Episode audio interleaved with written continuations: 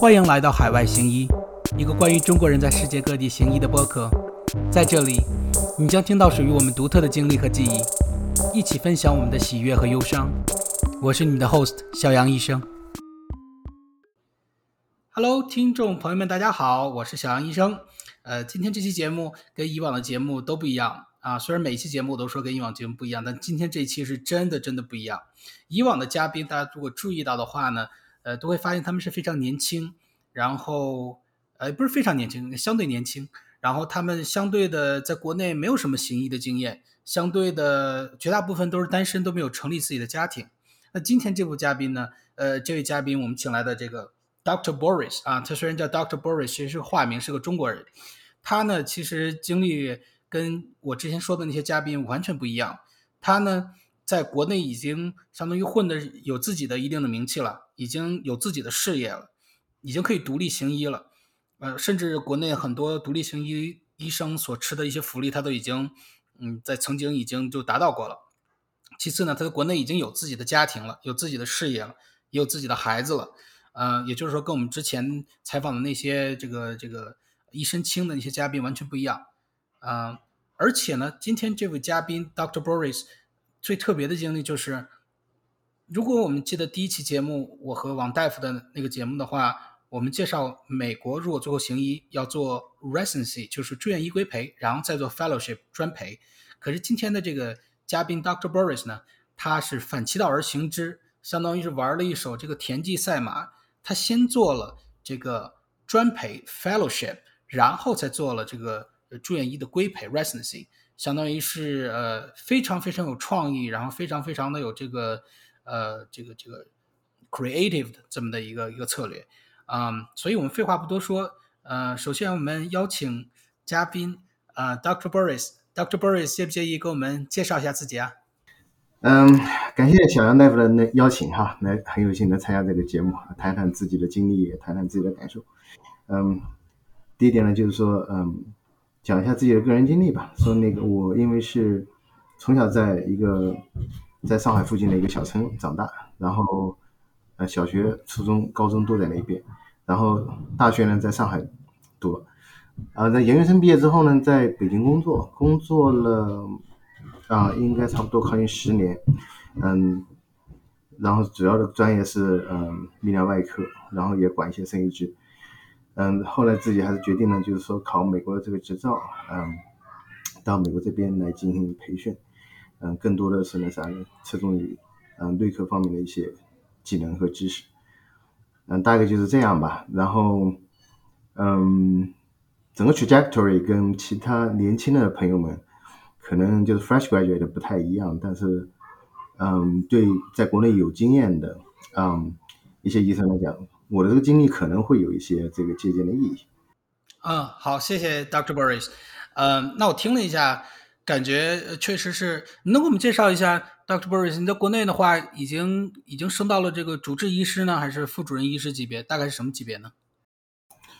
嗯，我在国内当时在出国的时候呢，我还是主治医生的这个职称，然后我的条件已经够得上，嗯，提这个副高。但是呢，因为国内各种种种的原因吧，其实大家也都是知道的啊，不是说你的硬条件就够，所以这里面有很多的一些 barrier 在里面，嗯，还是更加说向向往这美国这边自己比较相对自由，嗯，有这样的空间，把自己的事做好就行了。对我出国的时候是组织的一个一个职称。嗯，因为我当时记得这个，呃，我我我因为我在之前我在准备的时候我就。认识 Doctor Boris，我我记得 Doctor Boris 是，呃，这个整个出场的这个风范都是人生赢家啊，开着好车，然后非常大方的请我们这些小穷兄弟们吃饭，我就记得，呃，肯定混得非常成功了。啊，不不不不算成功，反正衣食无忧这点是也肯定有，对。然后那什么，对，当时为了在国内提副高啊，文章课题其实也做了准备，其实也都够了，对。但后来觉得，哎，还是还是还是还是出来吧，因为，嗯，一方面自己在那个啥，就是说在这个准备 U.S.M.E 这块也投入也比较多，然后完了之后家庭的原因，还是觉得说是那个啥，到美国这边好一些，所以到时候还是比较坚定的走了。你当时有选择在同时国内再去升副高，然后如果出国的话，也可以有很多其他国家去做选择。你为什么选择来美国呢？还是觉得说美国这边的可行性是更强一些，因为当时在国内的话，像 USMLE 这培培训班啊，也基本上也是比较成熟。然后完了，像美国这个 USMLE 这考试，还包括 Match，都是一套很成熟的经验。所以我觉得操作性这块是要强很多。所以我觉得还是美国是第一选择吧。啊，其他的国家当时没怎么多想。我也很早时候看过像澳大利亚，还包括像日本，但这些嗯。这些路径呢，基本上我觉得现在好像也没太多人关注了。你像丁香园上这些帖子，基本上最后也就二零一零年、一一一年、一二年就全部截止了，后面也没有什么热度吧。呃，这我觉得这就是为什么我创办这个 podcast 的一个初衷，呃，就是给介大家大家介绍一下一些呃 less well known 的一些这个 pathway。比如说我们这个节目的第一期，这个这个 pilot 节目，就是请了跟英国行医的这个王大夫小王大夫，我们聊了一下美英行医或者怎么去英国行医。然后第二集我们就聊了怎么去日本行医。啊，之后还有很多节目，比如说我们会谈到怎么去德国行医，怎么去爱尔兰行医，以及怎么去美国当其他科的医生，呃，等等等等的话题。呃，所以呢，今天这个嘉宾，我觉得请的 Doctor Boris 请的是非常的，嗯。是非常的有意思的，因为，嗯，Dr. Boris 当年，呃的资料非常少，所以他能知道的就是，嗯，从丁香园以及其他的一些渠道。而我们现在这些人就有更多的渠道了。我希望这个我们这个海外行医的这个播客会成为这个非常非常有用的这么渠道之一。将来，嗯，那我接着问你啊，Dr. Boris，您离开了中国的事业，当时。到底意味着什么呢？是不是意味着一切都要从零开始，然后把你的家庭再带到美国，从头开始呢？嗯，其实是这样的，因为嗯，我当时就是从中国到美国这边，嗯，其实这个 shock 就并没有说我那个中间换工作那么大，因为我中间从自己的第一个单位，然后换到去第二个单位，就出国之前 有两个这样的单位。嗯，第一次换的时候还是觉得是非常难受，因为为什么？你觉得你只能是那个。Totally uprooted，因为你是那个你周边的环境，你不光说是哦，我是离开这个单位，说我是跟这个单位是那个完完全全就没什么关系的。其实更多是那啥，就是说在国内的你自己的所谓的这个你的 niche，就是你这个土壤了，因为你周边的朋友，嗯，你的同事，完了还包括就你工作中的种种的关系，还有包括说你对整个这个环境这个熟悉程度，那。因为你从这个里面就是说离开，一开始还是很有 shock 的，所以当时我主要是在这个时候体体会到这个 shock。然后真正说那啥，从那个嗯国内的第二个单位呢，后来到美国之后，嗯来的话，我并没有觉得说是有特别大的，你至少说一个笑话，因为本来自己心里的预期也是有的，因为也知道自己早晚要走到这一步，然后完了之后那个会会遇到怎样的困难，然后有怎样的挑战，你自己如何去应对它。嗯，所以，所以我当时觉得其实还是好，还是比较好。然后对家庭来说呢，嗯，我觉得应该对相对来说，就三十五岁左右出国的这些，嗯，这些人来讲，嗯，除非说你是在国内没有结婚，或者说真的要孩子要很晚，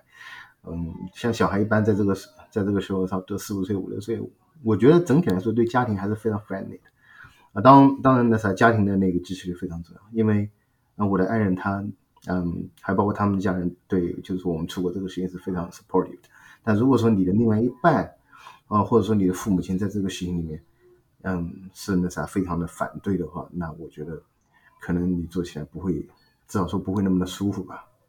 然后你到时候在面临压力的时候，可能你也就会应对的 coping skill 上面，我觉得也可能不会特别好。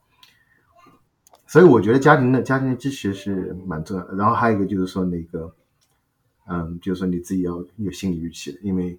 就是说一开始，尤其在国内，很多人都觉得我工作那么多年了，是不是我应该很有经验了？然后到美国这边是不是很得心应手？这一点我可以很明确的、很清楚的，就是告诉告诉听众，这个不是这个情况，可以说基本是完全是从头再来的。就医学知识是相通的，但是就 how to carry out，how to 把你的这些这些所学的这些知识哈，那啥那个。用到这个，用到这个临床里面去，这个是完全不一样。那我觉得可能对外科来说，会更加好一些，因为外科操作都是一样的嘛。你在人身上，那个做切口，然后那个做做组织的分离分割，那这个都是一样的，对。但是我觉得，如果说内科这一块，嗯，还是有一定差别，但是可以适应过来。然后每个人情况不一样嘛，我觉得我当时花了差不多一个一两个月左右，我觉得就还比较好了。而且你您在国内是当泌尿外科的，你来这边是相当于先做的肾内科的，从这个外科到内科的这个转变来讲，是不是冲击也挺大的？啊，冲击其实是非常大的，因为我国内当时，嗯，因为我做的专科呢是啊肾脏专科 nephrology，那在美国这边这个肾脏科，嗯，它其实管大量的那些，嗯，水电解质啊，让酸碱平衡这些事情，因为这些事情在国内大部分都是因为是由 ICU 来做的嘛，所以我开始觉得还是很不适应的。那我当时能进肾脏科呢，就是唯一熟悉的一些东西就是肾脏移植嘛，因为在国内。自己管过肾脏的移植，所以对免疫制剂啊，然后后来还移植后面大概这个这个 course 呀，communication 这个还是比较了解，所以就这一块我觉得还是有些帮助啊，也只不过说是让你觉得不那么陌生，不是说啊啪一下那一块青砖拍面而来，第二块青砖又拍面而来，不是这个样感觉，所以可能会好一点。呃，我我觉得这一点就是相当于是。嗯，我我感触特别深，感感触特别深的，因为我在国内的话，我是本科毕业，我直接出来了，所以我的临床经验是非常少的。嗯，我来这以后，它既是我的优势，就是你的临床经验特别少，然后你可以从头再来，你可以就是从头开始学。那劣势呢，也是因为你什么都不懂，你要从头开始学，然后你在国内呢又没有这个很长时间的这个临床经历，就导致你有很你你很少有能借鉴的这么一个经验，或者有这个套路去。去去这个去这个跟随，所以一开始的几个月呢，我个人觉得是比较，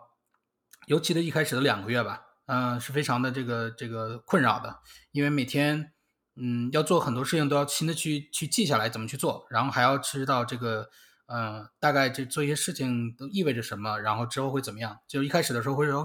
有点手忙脚乱的。我觉得如果在国内当过医生的话，一些具体的常识啊。还有一些最基本的那些概念是互通的，可能过来之后，在那个方面会会这个这个会简单一点，是这样吧？对对对，我我感触特别深了，我感触特别深，就是说那个，嗯，尤其是我费了几不当刚开始的时候，因为就是说第一个就是你的那个 EMR，在国内叫医生工作站了，那边是肯定是完全不一样的。然后完了，你这个 note 怎么去写，然后那个医嘱怎么去开，这个跟国内的差别都还是很大。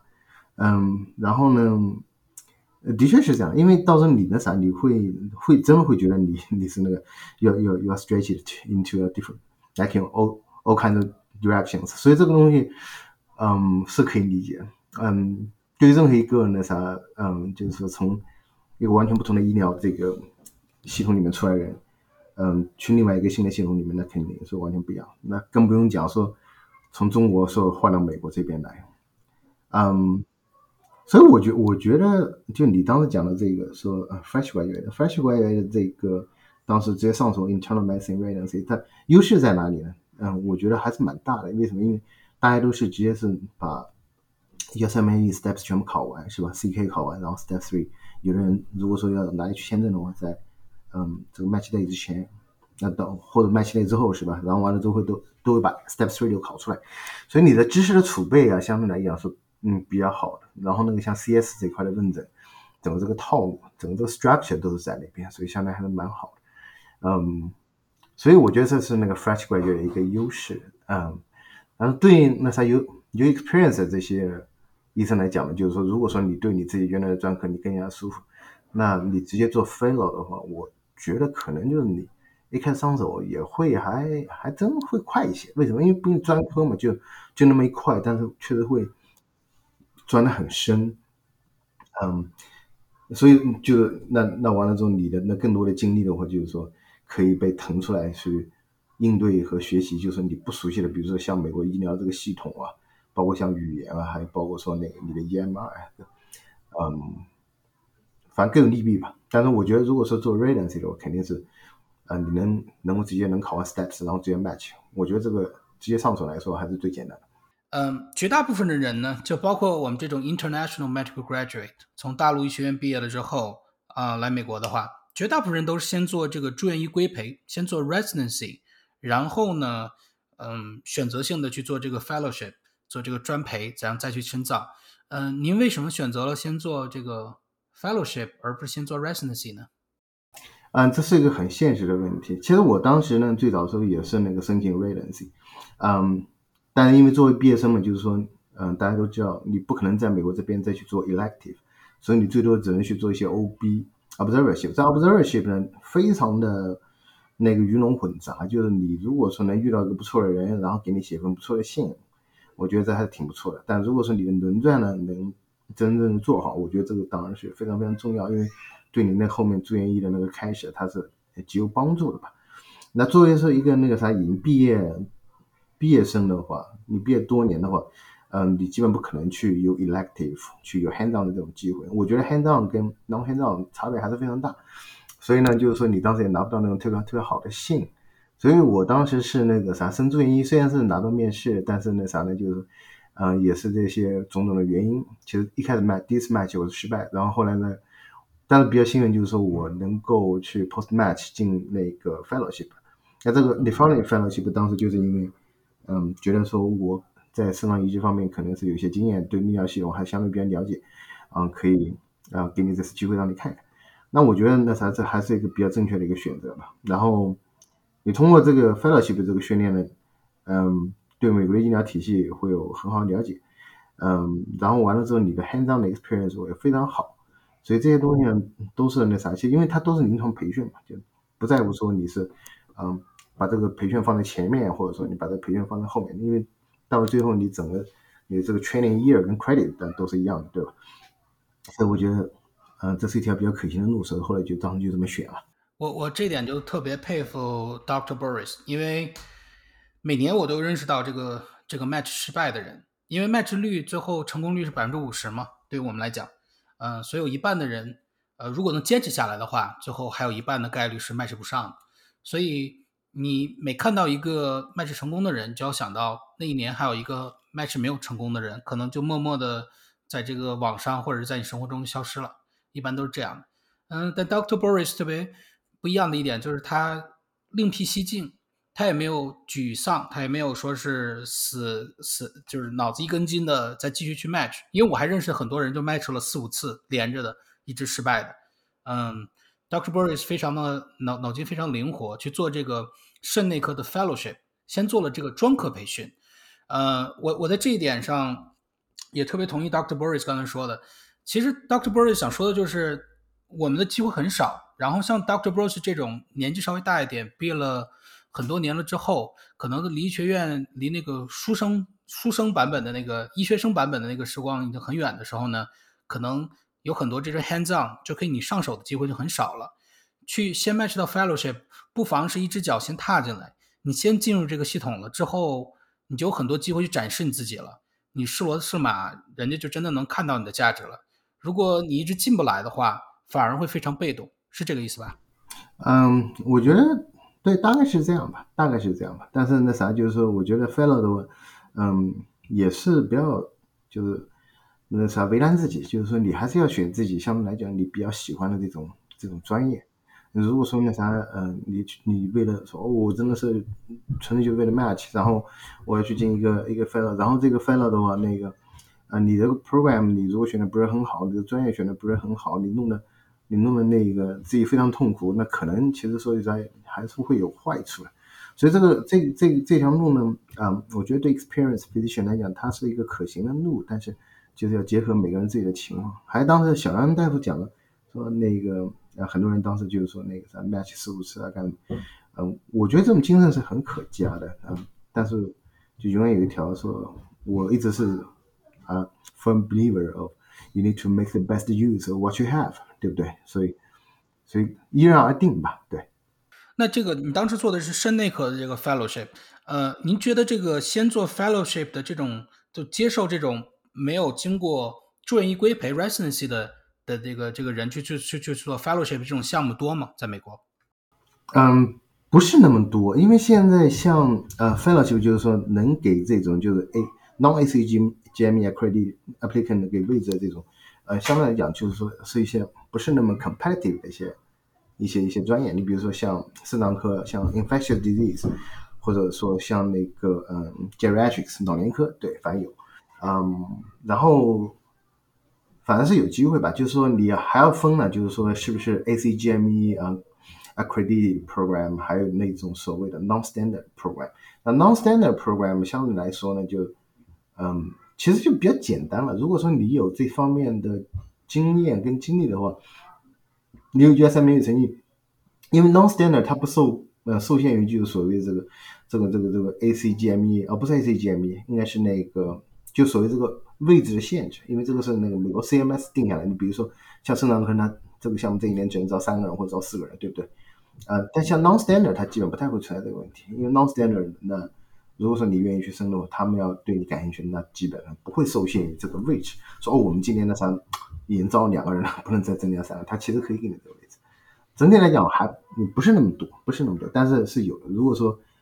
嗯有心去搜罗的话，有心去那个去研究的话，是找到这样的位置的。那一般像这样的位置主要集中在哪里呢？像嗯。你像这个外科里面，像那个泌尿外科，它是有一些 non-standard fellowship 的位置。啊，像移植的话，那移植那 abdominal organ transplant 腹部器官移植哈，就是说你要去学那个，嗯，肾脏移植或者肝脏移植、胰腺移植，那它这个 abdominal organ transplant 这个 program 它就是 non-ACGME accredited，是 non-standard，它归属于那个 STS，American American Society of Transplant Surgeons。就是说，美是由美国器官呃移植协会和美国器官移植外科医生协会，就他们来给定了，对，还是有机会，但是嗯，反正就是说，non-standard 它有它自己的问题吧。如果说有兴趣，大家自己可以再去多了解。嗯嗯，就是说它不是完美的，你在申请在考虑这条道路之前，要做好自己的功课。呃，那我问您一下啊，呃，您刚才说了肾内感染，您觉得这个？大部分接收像您这种先做 fellowship，然后然后之后可能再做 residency，接受您这种没有做过 residency 的这种申请者的这种项目或者这种科目，是不是一般来讲都是在都是美国人不太愿意去的这种科目呢？嗯，相对来说是 American medical grad，他们的确是不太愿意去。你比如说像些肾脏科，还有包括像感染科，啊，那确实是 in international medical grad 为主吧？对，但不是绝对的，因为他们其实每年像。像里面也会有一些 American medical Grade，就是正儿八经的啊在美国读的医学院的，然后往美国做做研究，然后再进社。呃，这点也是我来美国以后发现了。呃，我我原来一直以为美国这边读完医学院之后，可能大家都是比较理想主义，就是喜欢什么就去做什么。但是最后 好像这么多年干下来，好像美国人跟中国人思考方向是差不多的哈，就是哪个科钱多，最后就往哪个科钻。你看这个眼科呀、皮肤科呀、骨科呀。呃，内科的这个这个专科里面就是心内科呀，呃，消化科呀什么之类的。呃，给大家科普一下啊，我们像我这样大内科毕业的之后呢，可以去做什么心内啊、消化内啊、什么呼吸内科什么之类的，就很多很多内科的相属的一些一一一些亚专科。但其实呢，嗯，有很多的亚专科，其实你做完亚专科的专培之后，你挣的钱反而比你当大内科的医生还要少。也就是说，你多。你多去训练两三年，反而你挣的钱会更少。然后这个近几年来比较就比较不合理的就是这个呃，比如说肾内啊、感染啊，还有这些内分泌科等等之类的。所以这从一个侧面也反映了这个为什么呃这方面我们会有些人会呃有更多的机会，其实就是因为这个这个整整整体来说，这个他收入上没有太多竞争力了，美国人就不愿意去了。嗯，但这个这个也不是针对于肾内科，我内科呀，包括儿科什么之类的，本身也就是也是一个 sucker specialty，也是美国人不太愿意去的。大内科的百分之五十现在行医的医生都是在国外出生的，你就想想这个比例有多悬殊。呃，也可以看出来，这个其实美国人本质上的这个思考模式，跟我们的国内的话还是有些相像之处的。嗯，这个我觉得就是没有必要太去纠结，就是说你这个收入，就是说尤其是。啊，所谓的这些像 Medscape 每年都会有这个所谓的就是那个 physician compensation report，啊，没必要去纠结这个东西，因为其实每个人每个人自己的情况，你比如说像肾脏科，肾脏科他如果做 academic 的话，那啥，他的收入整体来讲啊是比较少，但事实上就这几年趋势呢，就是说他们这些大学呢，嗯，基本上给自己的那啥，就是说 faculty 也也会申请到各种各样的基金，然后完了他们也会有各种方面的那些补助，其实我觉得。也还可以，你知道，也还可以。但如果说你真正说哦，说我非得去那个去挣那种大钱干什么？其实每个科都有他自己挣钱的门道。你比如说像肾脏科，他有他自己挣钱的门道。那比如说你的那个 dialysis center 你弄的比较多，那你自然钱会比较多。然后你可以去做那个 interventional interventional 地方面有很多的操作，你不光说是可以做那个啊放中心外导管嘛，其实你是可以做很多很多 interventional 的这个操作，包括像原来那个些 interventional radiology 做的一些东西，像骨活检什么，其实很多都可以做啊，不会受限于这些东西。但是我觉得就是说 get it done 是最重要的，就是说你要拿到这个。就是不管你说的是这个大绿的这个新日照也好，或者说是这个 Nephrology 的这个 board 也好，反正你总归是要有个 board，那那完了之后你才可以在这个这个体系里面玩嘛。然后然后你讲对你讲的那个什么，就是说心心脏科 GI 的话，就很多人对这个东西的感觉是，嗯，的确是很挣钱的，对。但是那什么就是 GI 的话，它的挣钱也不是说那个啥，你想的就是说就是酷洗就非常非常非常轻松，因为真正的哭戏是什么是？是皮肤科啊，皮肤科那真的是它比较简单的，完了这一年四四十万五十万就出来了，对。但是如果说你要做 GI 的话，你那什么要挣到这个数的话，嗯，那也其实相当于辛苦了。如果说去 private practice，那自然说那啥收入非常多，但是呢，colonoscopy 一个 colonoscopy 要现在三十分钟之内要把它做完，那这个其实也是非常那个非常非常 challenging 的，就是说一旦出了问题也是很麻烦，嗯，所以我觉得就自己还是那啥干的开心就好。所以像美国的学生。他们现在很多人，嗯，像我周边的这些美国的医学生，他们就觉得说那啥，说我现在呢二十六岁、二十七岁，我就把眼科的这个住院医做完，我四十岁就要退休，嗯，那我觉得像我们从中国一路折腾到美国的这些人，有谁有这个想法的，对不对？所以这这个这个这个东西，我觉得大家不需要去太纠结。你像大内科，我觉得做的好，真的那非常棒。那 hospitalist 很多人，那五六十岁那啥都做的非常好。那如果说你要是做那个像。像外科专业操作比较侧重这个东西，你的 physician year 是一个其实是蛮蛮那啥蛮现实的一个问题。你到了那个岁数五十岁往后，你的那个你包括说你的那 fine movement，包括你手上控制的能力，还包括大脑的反应能力，就都会是还是还是会有一些衰退，会体会得到这些东西。所以其实没有必要去纠结于说什么你的钱多钱少，我觉得真的是开心是最好。Doctor Boris 说的对，这个有有一个。非常有名的医生，我忘了叫什么了。他算过这个，你到底是违背你自己的爱好，选一个挣钱更多的一个专科啊，去 specialize，还是去选择自己可能喜欢的专科，然后挣的钱会更少一点的这专科，在你整个的这个职业生涯里面挣的钱更多呢？他最后发现，如果你们的工作同样时间的话，可能那个呃，你去选择专科，有一些挣钱更多的专科会挣的更多，但是很多。他没有考虑到的就是很多挣的官，呃，更多的一些专科呢，他本身那些人他把，他做做着做着就 burn out 了，他就会觉得自己就很累，然后就就像刚才 Doctor Boris 医生说的一样，就他们就提前就想着提前退休啊，就就想着天天就他们就做的很累。这一点呢，我周围的朋友，我周围有一个做 GI 的一个大大陆来的朋友就是这样，他刚开始两个月，他就已经开始想想什么时候退休了。然后呢，还有我还认识一个在骨。呃，国内过来的做骨科的大夫也是刚开始工作一年，已经开始考考虑什么时候该退休了。所以这是给大家放在这儿想一想，这个 career longevity 你能干多久，其实有的时候比你能干的那个每年配多少，呃，要要要更重要。所以选选你所爱，感觉还这方面还是更更这个 make sense 一点啊。对，还是真的真的要选自己那啥，嗯，就是说自己比较喜欢的东西吧。所以我觉得。那那自然说那啥，就是说，因为对外科，因为我虽然是国内外科，但是，嗯，美国的外科呢，我真的是那啥，就是当时也了解过，嗯，一开始也有想法说是不是到这边还接着说来申请泌尿外科，但是，呃，需要在这边做科研做两年三年，然后完了之后你运气好的话，你遇到一个不错的人，到时候可能能到时候建立上 collection，到时候能帮你推到这个泌尿外科的项目里面去，然后完了之后，我觉得说，我觉得这还是蛮吸引人的，但是后来我一看。我说做那个外科，就是这个住院的确是非常非常辛苦的，这个，所以我觉得从从我个人角度来讲，我不是太愿意再去吃这样的苦了，所以我觉得还是那啥，就是说细水长流吧，那自己干的开心，然后呢自己身体健康，那我觉得也就够了。嗯，您比比如说您前两年您是去年这个肾内科专培毕业的对吧？Fellowship 毕业的对吧？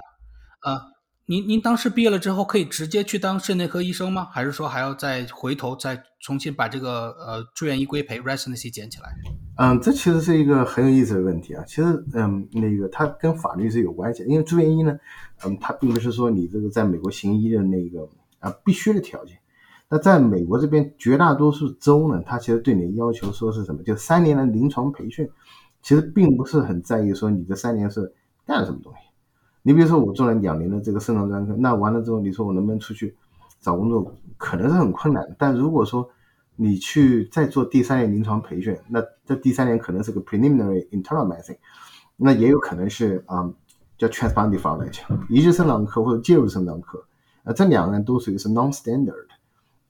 相对来说比较好进，但如果说你做了这个呢，你凑够三年了，其实，呃，你是可以在美国这边就是说行医的，但是你的这个执照啊是那个是 limited license，你只能当 faculty 在大学里面。嗯，我的一个学姐呢，她当时那个，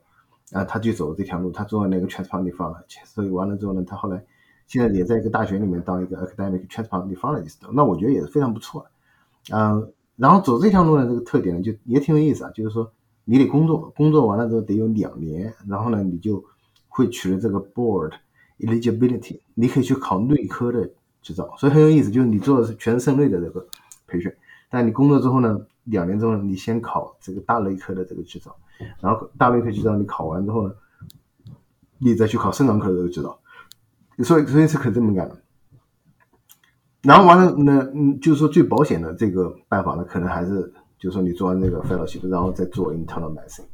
嗯，做 internal medicine 呢，啊，这样就是说两年或者三年，因为你做完 fellow 之后，你可以走 short track，就是说不要做三年 internal medicine，做两年。两年的话，当然这个需要项目主任就是说，嗯，去给你做这个 waiver 了，这是另外一个很大的一个 topic，可完完全在做一个节目。嗯，对你把这个做完了之后，你考绿科的 board，然后再考专科的 board。但但是如果像 OK，那我给大家总结一下。呃，所以 Dr. Boris 刚刚介绍两个两个方式，一种方式呢就是你先做完 fellowship 之后就不用再去做 residency 了，但是你只能在一个特定的机构里面，比如说大学里面做一个他的 faculty，所以你就只能在那里工作，你有一个相当于是一个呃 limited 一个 medical license，或者呢你可以回到再回到这个跟大家一样做这个从 residency 回头再做一下，但是这样出来之后你会有一个 unlimited，就是没有这个限制条件的这个。内科执照是这样吗？对，是的。嗯嗯，那所以您最后选择了哪一条路呢？我最后还是选择嗯做那个内科的住院医啊，因为这个里面其实还会牵涉一些其他的事情。你比如说，我是有美国身份的话，我不是一个那个 visa holder 的话，那你可能就是说做完这两年的这个肾脏的这个专科之后，你再去做一个 non-standard 第三年，或者说你就做完两年之后那啥，你干脆就那啥，我就我也不行医了。我可以去 industry，所以这个东西有了，所以所以完了，我觉得对，就是说像嗯直接从国内出来的，尤其是需要签证的，那肯定还是嗯做 residency 这个是正道嘛，也正常的道路，我不能说是正道，要正常的道路，相当于说是比较安全、比较保险的一条路。因因为听 Dr. Boris 你刚才说的话，如果你你如果你不做 residency 的话，你相当于是你就是那一个那一个机构、那一个医院的这么的一个。啊，也不能说被他掌控了，但是相当于是你没有什么讨价还价的余地。但是绝大绝大部分美国医生他是有讨价还价的余地的，就是说他这儿待的不好了，或者他被怎么样，他可以走。那听起来好像就是你想要那种，就想把那个自由再重新再找回在自己的手里面，是这样吧？还有，对我觉得这是这是一个因素吧，就是说你到时候会找工作的时候，呃，你比如说你只做了 fellow，然后你出来找工作，你的工作真的非常非常的非常 limited。因为你只能去那种 academic hospital，对不对？你只能去做 faculty，你不能去那种 private practice。所以完了之后，你就说你的工作机会会少很多很多。那如果说你做了 residency 之后呢，那啥那个，那你的选择自然会多很多。而且完了之后那啥，嗯嗯，你做了 internal medicine，那完了之后你可以可以你不去做肾脏科的这个工作也行。你比如说我后来就想去当 PCP，我就想去当一个那个 hospitalist，那也是没有任何问题的。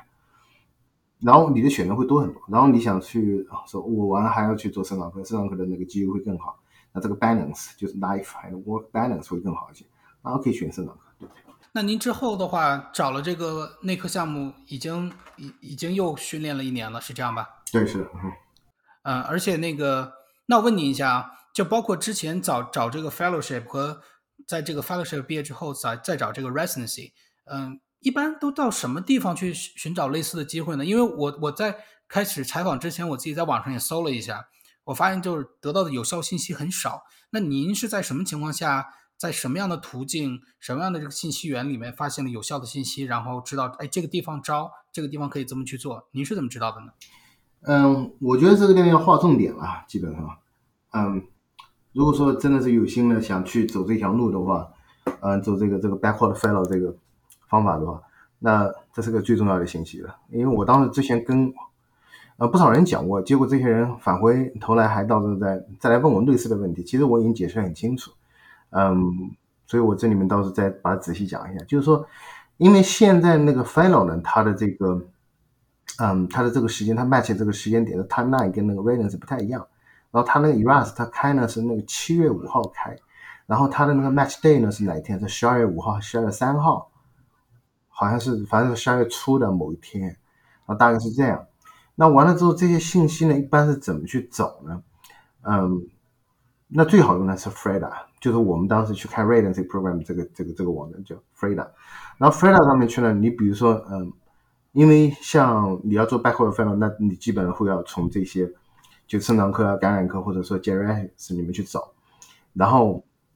你就上 Freda 的去把这项目的这个所有的信息都把它搜出来，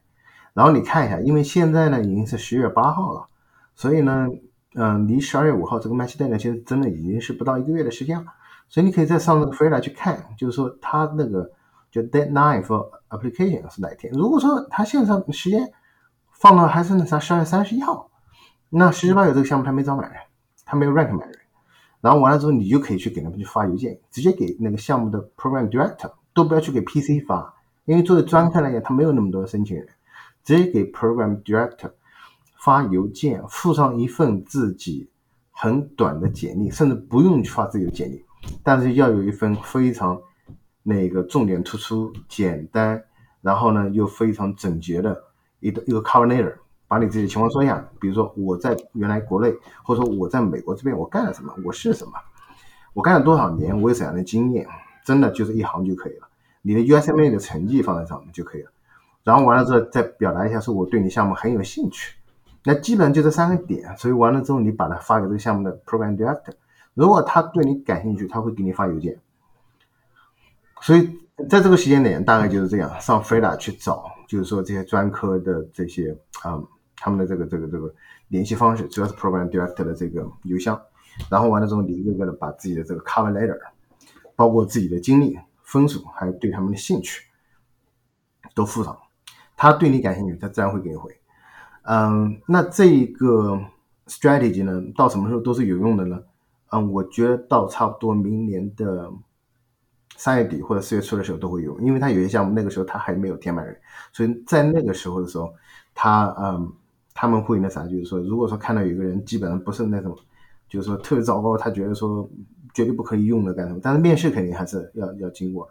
所以他到时候还会再去就是说给你考虑一下面试，然后看看你这个人怎么样，如果觉得还不错，基本就会给你位置，所以基本就是 Freda，因为 Freda 这个这个网站非常非常的好，那信息非常的全。嗯，有些项目他可能他不去那个什么吧，他不去更新自己在 Freelancer 上面的一些一些信息啊，包括那个 application deadline，但 doesn't matter，right？因为你到时候发邮件，基本上就是你会给几十个项目都会发嘛，对不对？所以你就简简单单的改改就是了。他对你感兴趣当然很好啊，但他对你不感兴趣，不给你回信，nothing to lose。所以这对，所以这这这个这个事情呢，差不多到明年的。到明年的三月底到明年的四月初都是可以做，都会有机会的。谢谢 Dr. Boris。那我总结一下，就是说 Dr. Boris 指出了一个非常有用的一个资源啊，我在申请 residency 时候用过一次，之后就再没有用过了，所以我都忘了这个地方。这个网站呢，呃，它的缩写叫 Freda，F R E I D A，它是这个美国医师学会搞的一个呃住院医规培和专培项目的一个汇总的一个，相当于。专医专培和规培的一个 Google 的网站，然后你搜自己的专科或者是心仪的项目的那个那个 ID 之后呢，它就会告诉你刚才 Dr. Boris 说这些信息。然后 Dr. Boris 刚才说了一点非常重要的，就是你不要光给一个发，你多发几个，就像那种我们都听过那种笑话，就是单身汉就是 群发我爱你，然后谁回了就跟谁好的那种一样。多发几个，对，就类似，但是你千万别那啥，别把人家名字写错了。对对对，别别把名字写错了，这种事情之前也是发生过。我 我之前认识一个朋友，他同时升那个内科和和那个和病理科，然后他就然后他那个他那个 personal statement 就记错了，记反了。对，那那非常要命，对，这这种低级的错误是绝对不能犯的，对。但是，但是，但是大逆转来了，他居然 match 到病理科了，所以，这个这个比较 surprising，因为病理科对你的这个什么，你你的 dedication 这个还是很看重的。如果说你的心猿意马，想劈腿，人家一般不太会要你。是是，我我也不知道怎么搞的，反正大大大家不要犯这种错误。OK，所以这个其实是一个非常呃找机会非常好的一个，我们非常感谢 Dr. Boris 会慷慨的跟我们呃分享一下，嗯。那 Freda 不是我慷慨，我觉得 Freda 真的非常的 generous。我觉得这个网站它应该收费，拿这么多，这么这么这么有用，这么 precious information，它居然就这么免费的给你了，你知道所以我觉得你要不是用好，不用好的，真的有点，有点有点可惜了。好，Dr. Boris，那那我知道的话，您是带着家人一起过来，呃，来这边生活的。您是在一边这个做 the fellowship。那家人的话，比如说您的夫人，嗯，在国内的话，应该也有自己的事业。他你是怎么去去平衡这方面需求的呢？嗯，这个呢是这样，就是说，嗯，像带着家庭出来嘛，嗯，肯定是就是说有一方一开始早先是要做一些牺牲的嘛，嗯，这个是没有办法，尤其尤其是家里有小孩的话，呃，肯定是有一个人要在嗯照顾家庭的，所以这个事情呢怎么弄呢？就是我觉得就是就讲到你在国内的你在国内的经历跟国内的这个积累了，所以就是说你在国内如果说有一定的积累，然后啊，你不是太担心，就是说你的这个你的后方会出什么问题了？那我觉得这不是一个问题，因为这不是一个问题，因为你的这个训练的这个时间它是有数的，所以你知道哦什么时候你能出来。而且完了之后呢，你住院医的这个这个收入虽然不算高啊，但基本上那个一家人的这个这个收一一家人的开销，嗯，cover 一下没有什么太大问题。你像租房子呀，完了还包括日常的开销，然后国内呢你自己原来国内的积蓄那边再贴一些，所以我觉得。生活品质什么都不会有什么太大问题，还是蛮好的。然后像美国这边，嗯，像因为 我们亚洲人嘛，在这边，嗯，找学校肯定都是一般的，都找比较好的学校。所以，嗯，这边公立学校你不用花钱嘛，所以完了之后你的钱主要就是花在房租这一块，我觉得还是非常值的。呃，然后那个啥，等你这边相对来说比较稳定一些之后呢，呃，小孩子再大一点之后呢，那个，呃，反正就是说可以。想办法嘛，比如说那个国内的家人过来那啥，帮着再照顾一下，然后完了之后呢，我爱人呢，他在这边也在读护士学校，你知道，所以也会拿签证呢，也会拿到有工卡，所以也能也能去那啥，就是说工作短期的工作一下，所以补贴一下家人。但是但是我觉得，因为住院医呢还是蛮辛苦的一个过程，所以你的后方还是还是比较重要，就是家庭这块不要去让你去多操心，啊，这点是最重要的事情。嗯，那那我也非常羡慕您的家里人，呃，一直给你支持哈，也没有说一直给你找麻烦之类的，还是挺挺不容易的，因为为了追求你的梦，所有人都都付出代价了。那这也不算是我的梦，嗯，因为 是这样的，就是说，呃，我我爱人呢，他嗯，他自己个人很喜欢美国，所以因为他自己原来在国内也是英语专业毕业的啊，所以这里面这里面也。也跟听众讲讲，说一定要找到一个，嗯，找到一个志同道合的队友吧，所以这个很重要，对吧？如果 如果说队友不支持，那就比较麻烦，对。哦，您所以所以您是因为志同道合找的您爱人啊？我还以为您是因为颜值呢，因为您爱人颜值确实挺高。嗯嗯，他颜值还可以，我我我那什么，就是说，对他也跟我志同道合，对，这个这个是挑的灯笼都难找难找的。因为因为您是在国内已经工作过，然后就带着家人过来。其实，嗯，我觉得对像您这种嘉宾的话，我想就是聊一些非常现实的问题。在之前的话，我很少涉及到，嗯，因为绝大部分人第一反应到美国来行医或者去做住院医或者怎么样，他第一反应就是，哎呦，那得需要多少钱？您从这个自己实际的体验来讲，比如说从这个开始想准备这个来美国动了这个花花心肠，然后到最后。你读完这个两年的 fellowship 毕业之后，因为你你也没有挣很多钱嘛，就是有一些基本糊口的钱。除此除此之外，用的是国内的老底。那您跟我们说一下，大概这个花费要准备多少钱的话，你觉得这个就比较稳妥呢？嗯，这个这个问题很有意思哈，因为我觉得这个简直就是像问我说你你有多少钱可以达到这个财务自由一样。嗯，我觉得每个人想法可能会不太一样吧。嗯，就基本的需求呢？对，我觉得你基本上你说就是基本需求，在美国这边的花费是吧？嗯嗯嗯，嗯，我觉得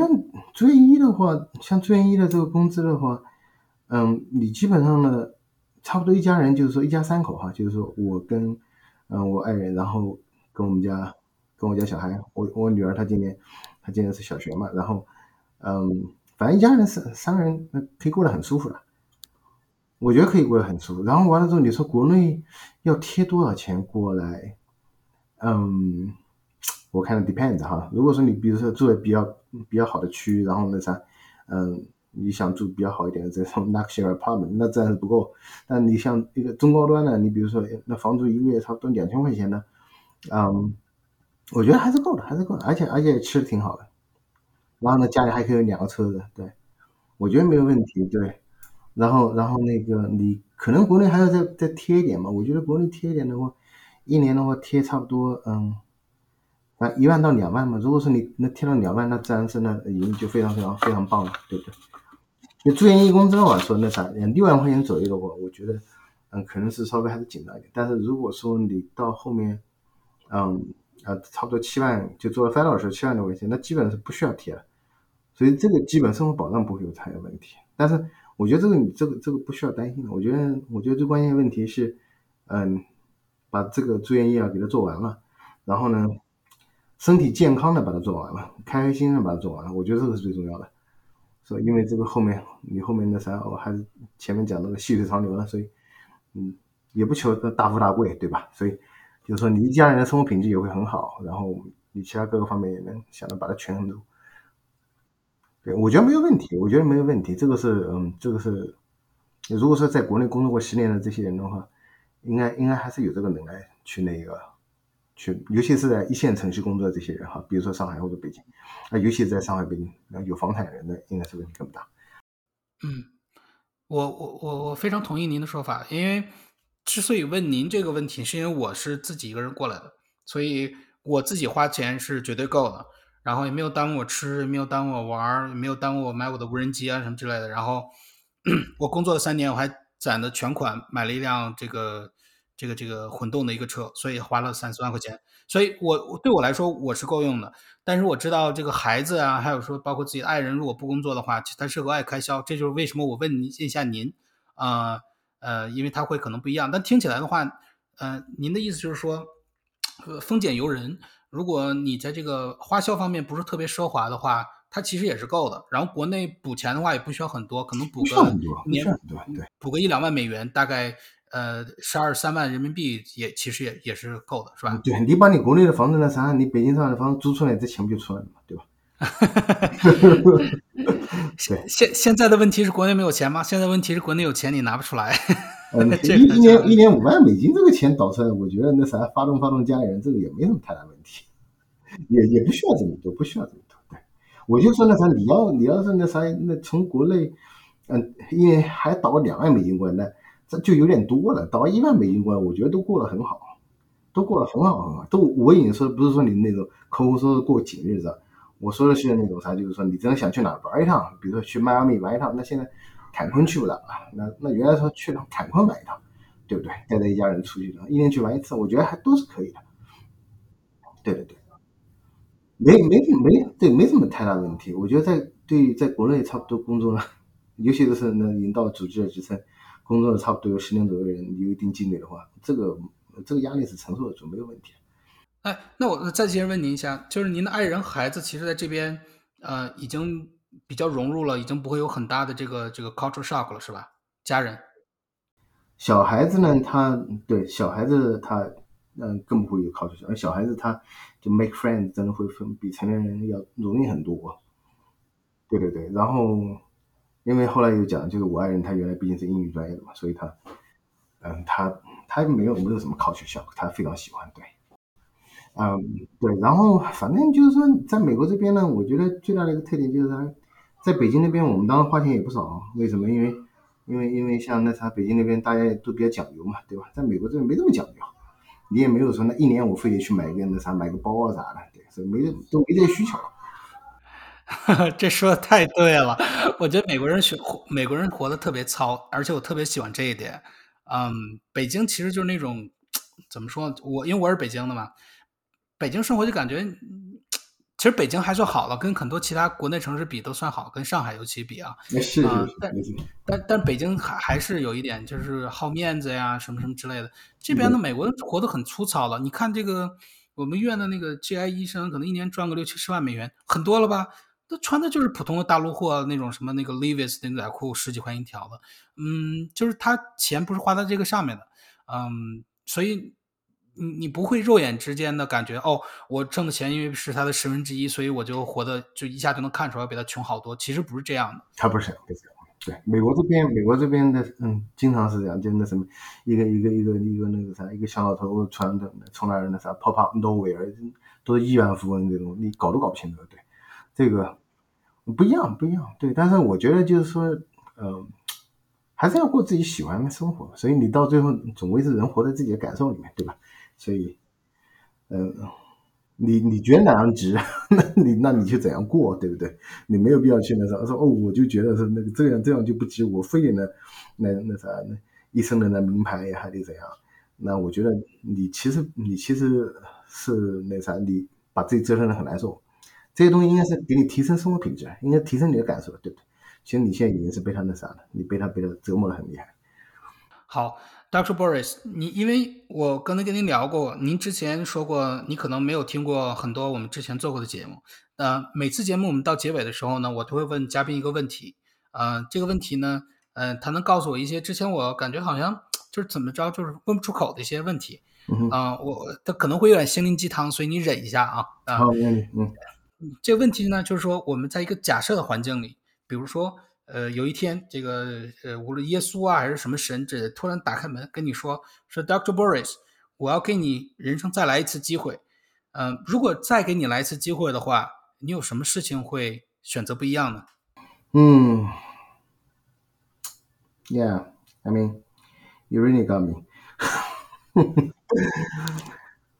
我觉得这个这个问题真的是很难很难回答的。那那个，因为你既然提到了提到了神，提到了基督耶稣了，然后我就讲，啊、因为你的这些一切的安排，可能都是神给你安排好的吧，所以，嗯，对，所以你要活出神的荣耀来，对不对？所以，我觉得，我觉得，如果说真的再给我一次机会干什么的话，嗯，我可能还是会去选择学医吧，对，但是我可能会选一个不一样，选一个不同的学校，对，不会选我我去读的那个医学院，可能会是这样哈，但是但是不好讲，所以还会来美国吗？嗯，肯定会来美国的，肯定会来美国，嗯我肯定会来美国，对。嗯，就是说他其他可能会路径不太一样，但最后结果您现在已经找到自己想追随的这个呃，就是想想这个想最后生活在的地方，是这样吧？嗯，呃，是的，对，没错，我觉得，我觉得是这样，对，对，所以，所以我还是我，我觉得还是那啥，我 I'm feeling happy where I am，所以，嗯，在我不知道是不是在最好的时候哈，但是，但是至少说，我觉得说那啥，I'm feeling comfortable，是吧？好，那这个谢谢 Doctor Boris，今天已经花了将近一个小时的时间啊、给我们录制这期节目。嗯 Doctor Boris，我我知道您还有有很多这其他的有意思的经历，哦、希望将来有机会的话，可以请您回来再做一必须的，期节目。必须的，必须的，对，那个，对后后面还有很多很多很多机会，对我跟小杨大夫呢，我们非常熟悉，所以，嗯、后面有机会再再去讲一些别的有意思的事情，对，所以很有意思啊，非常有意思啊，我觉得这个是一个，就南美国这边是一个 adventure，所以，嗯，adventure 呢，那自然就会与它的起 up and downs 是吧？所以，所以也是很有意思的一段经历，对。我们之前做的节目都是分享嘉宾成功的经历，然后之后呢，我们跟大家熟了之后，我们会分享一些大家失败的经历啊、我之前找的嘉宾都有自己失败的经历，我会呃找一些，然后还有一些这个酸甜苦辣。我们这个节目不是只报喜不报忧，所以希望大家如果喜欢我们节目的话呢，嗯，如果你是在微信呃这个我的公众号上听到的话，我希望你能去呃国内的话可以去下载一个 APP 叫小宇宙，或者是 QQ 音乐的播客环节，你可以找海外行医，可以搜索到我们节目，然后订阅。这样的话呢，将来有一天如果我的公众号说了什么错话被封了，你还是可以听到这个节目。如果在 如果是在海外的话就更好了，因为我们这个 podcast 同步会在这个 Spotify 和 Apple Podcast 呃这两个 app 上同时发送。然后你就直接订阅就好了。嗯，今天呢，非常感谢 Dr. Boris 在百忙之中给我们录制节目。嗯，我希望这个 Dr. Boris 今后也是事情越来越顺利。嗯，那我们今天的节目就到此结束，Dr. Boris，啊，我们下期再见。行，感谢小杨大夫，大伙儿再见，以后再见。